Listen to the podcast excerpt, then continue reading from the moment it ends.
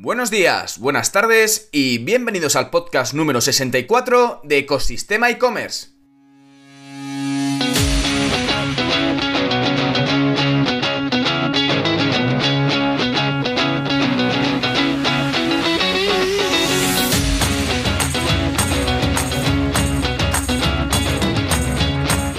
Bienvenidos al podcast donde podrás escuchar todo lo relacionado con el mundo e-commerce. Herramientas, trucos, noticias, emprendimiento y muchísimo más para crear tu tienda online o hacer crecer la que ya tienes.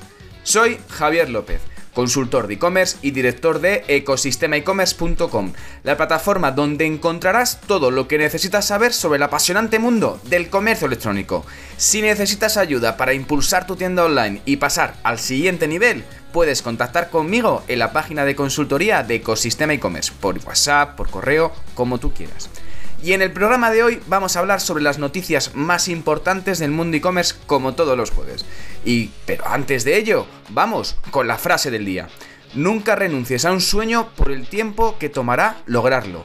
El tiempo pasará de todos modos, dicha por Er Nightingale, locutor y escritor.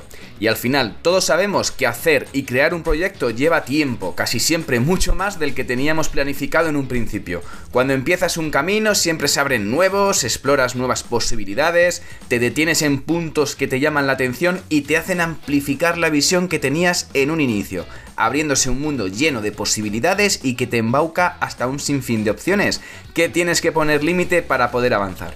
Para explorar caminos bien ayuda a disponer de información relevante y actualizada, así que nos ponemos con las noticias más importantes del mundo e-commerce para que puedas abrir nuevas miras en tu camino y en tus proyectos. Sin más dilación, comenzamos.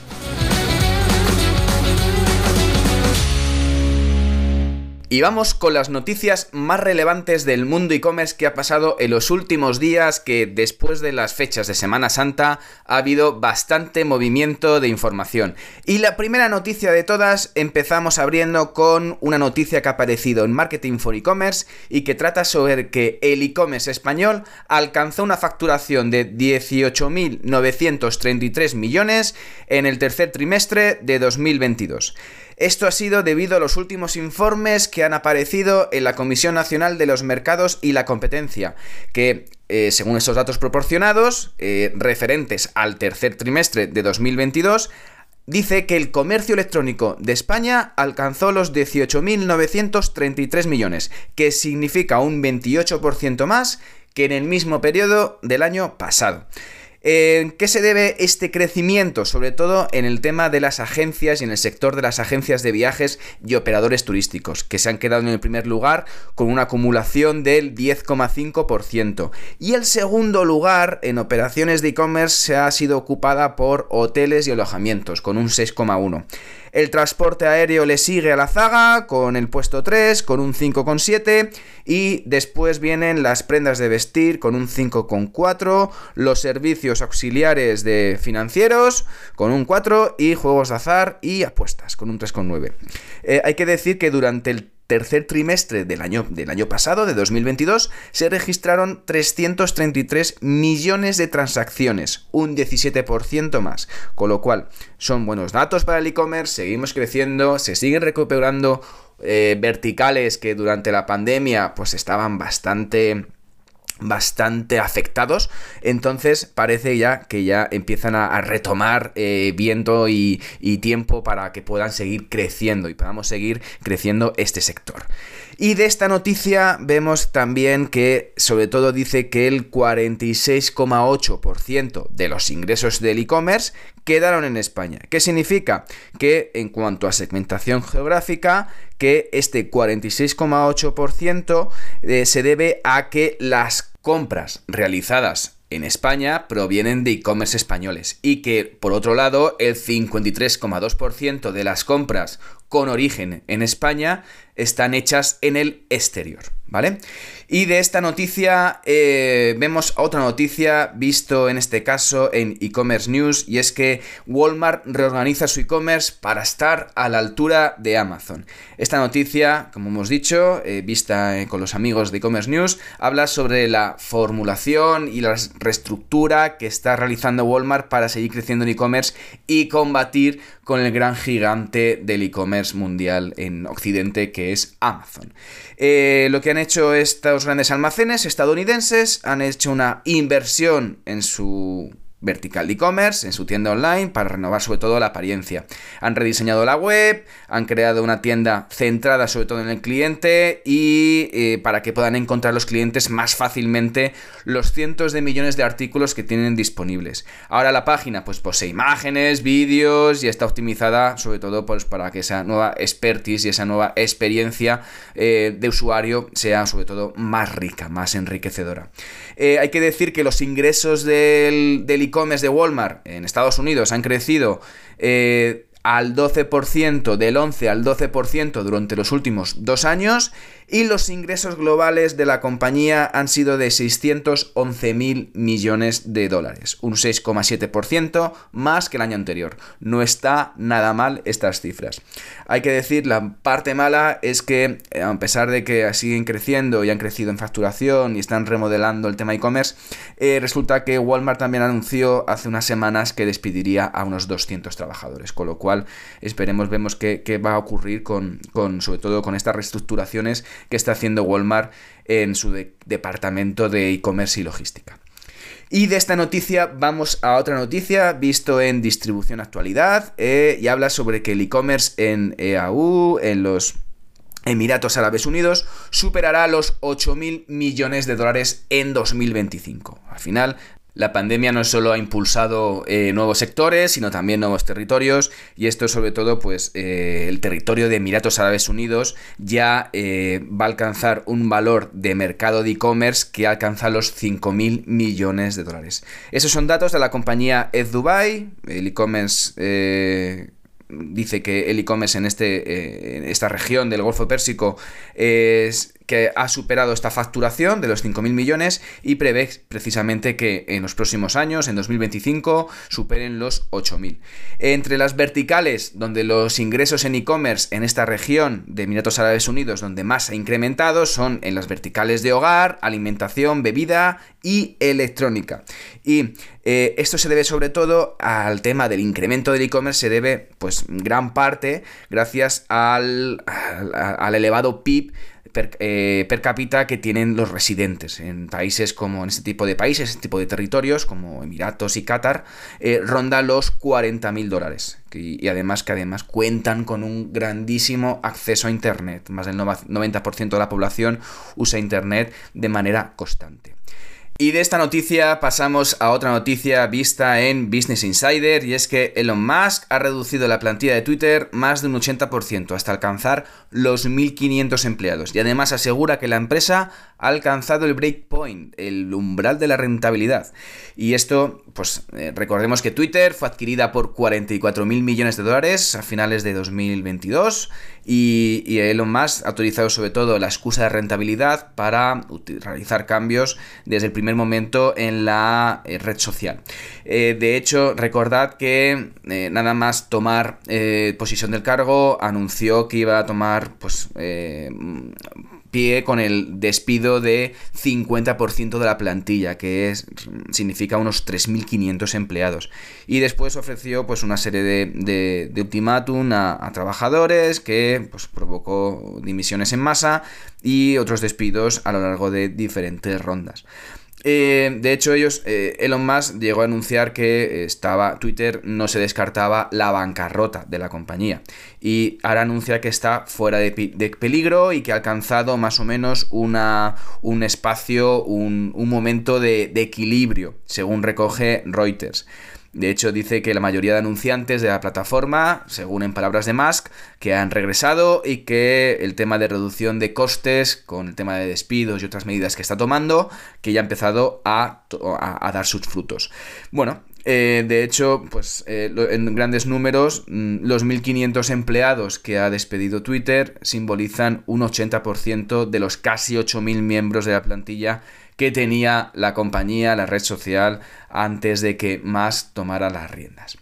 Y de esta noticia vamos a otra noticia también con Twitter, que también es protagonista Twitter, vista en Marketing for E-Commerce, y es una curiosidad de que Twitter Inc. ya no existe y ahora se llama Xcorp.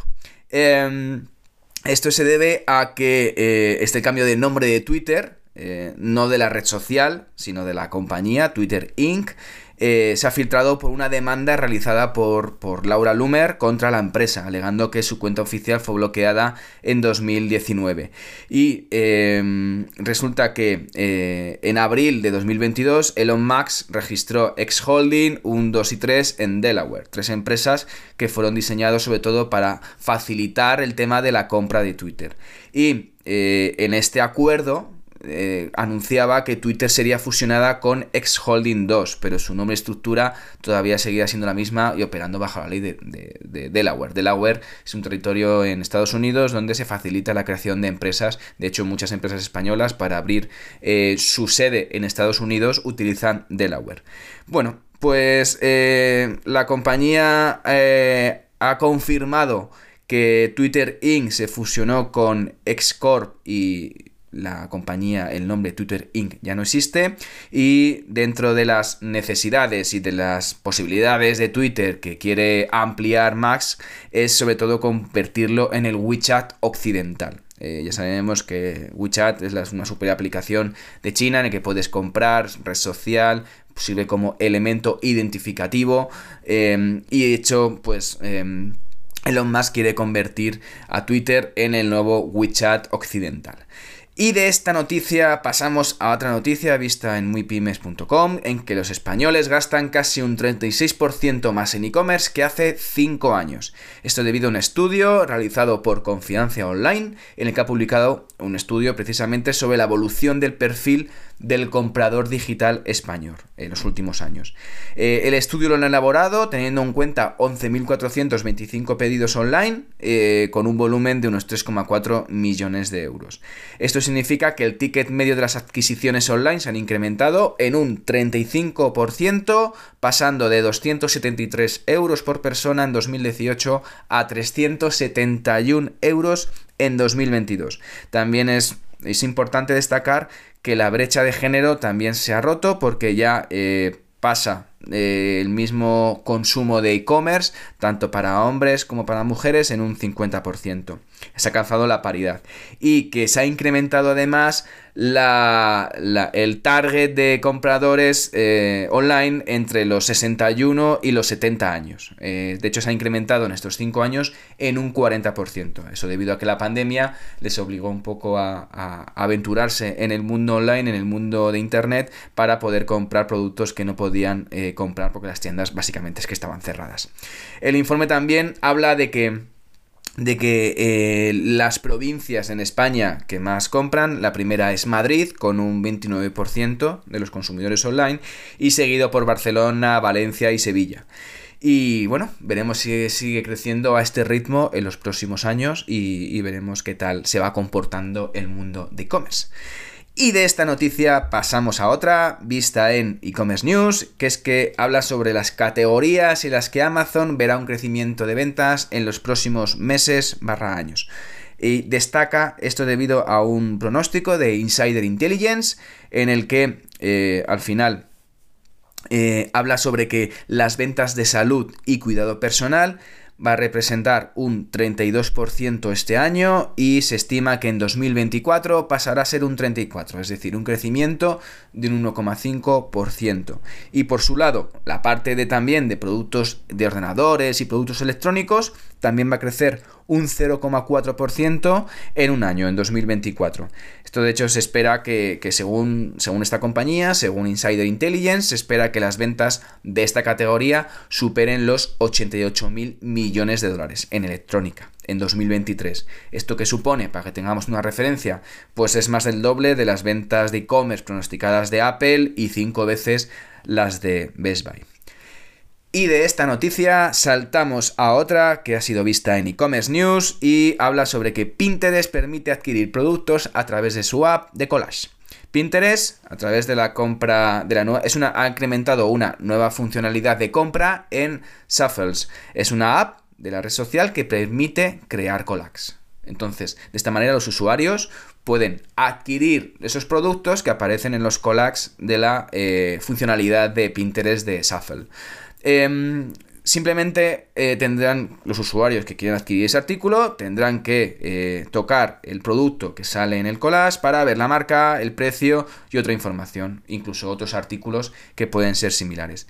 No hay que olvidar sobre todo que también Pinterest está trabajando en la opción de Pinterest Premier Spotlight, que es una función de, la, de publicidad para permitir a los anunciantes una manera adicional, sobre todo más eficiente para llegar a los usuarios. ¿Por qué? Porque el 97% de las búsquedas que se realizan en Pinterest pues no tienen marca. Entonces a la hora de anunciarse sobre todo pues este, este cambio, sobre todo esta, estas posibilidades, esta, estas funcionalidades de Pinterest sobre todo darán más visibilidad a los anunciantes a la hora de poder anunciarse dentro de la plataforma. Y de esta noticia pasamos a otra noticia vista en e-commerce news y es que Amazon empieza a cobrar por algunas devoluciones en las tiendas UPS. Atención, Amazon ha empezado a cobrar tarifas de algunas devoluciones sobre todo por el esfuerzo para reducir costes en los clientes que envían sus artículos, según ha revelado esto la de Information. Eh, la publicación de Information. Y ahora, eh, este nuevo movimiento, pues hombre, va a coalición de un poco de esas medidas que anunció Amazon hace unas semanas, en que iba a empezar a advertir a los usuarios de su plataforma, a los consumidores, sobre los artículos que más se devuelven con frecuencia para sobre todo reducir esos gastos que eh, tienen relacionados con las, con las devoluciones. Mm, tenemos en cuenta que la política de devolución de Amazon permite devolver artículos eh, hasta 30 días y generalmente de forma gratuita, sobre todo para los que tienen Prime. Y a menos que el artículo no se considere, se considere no retornable. Eh, si es no retornable, pues entonces no puedes devolverlo. Así que tendrás que quedarte con él. sin embargo, bueno, al final lo que busca la compañía con este tipo de políticas es reducir costes y mejorar esa gestión y esa operativa que le permite sobre todo mejorar la rentabilidad, que es el foco en el que se ha puesto la empresa norteamericana. Y de esta noticia pasamos a otra vista en eh, e-commerce news y es que las ventas online de Decathlon representan el 17% de las ventas totales. Muy buena noticia eh, en el sector e-commerce de la marca francesa. Eh, hay que destacar que esta compañía consiguió 923 millones de euros de beneficio en 2022. No está nada mal, sobre todo porque al final la compañía alcanzó unas ventas netas en 2022 de 15.400 millones de euros comparando con las que alcanzó en 2021 que eran de 13.800 millones de euros. Pues significa que ha aumentado un 12% en facturación de 2021 a 2022. Y respecto al canal online, esto significa que el grupo registró que toda la parte del negocio del comercio electrónico supone un 17% de las ventas totales.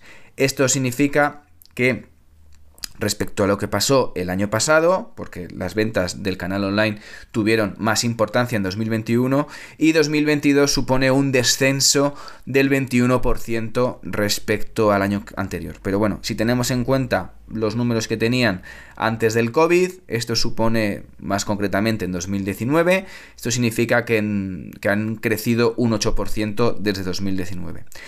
Y de esta noticia, ya para ir un poco terminando el boletín de las noticias de los jueves, hablamos de una multa millonaria TikTok por utilizar datos a menores. Atención, esta noticia ha sido vista en e-commerce news y es que eh, se debe a que la Oficina del Comisionado de Información del Reino Unido ha multado a la red social con 12,7 millones de libras, lo que significa 14 millones de euros y medio.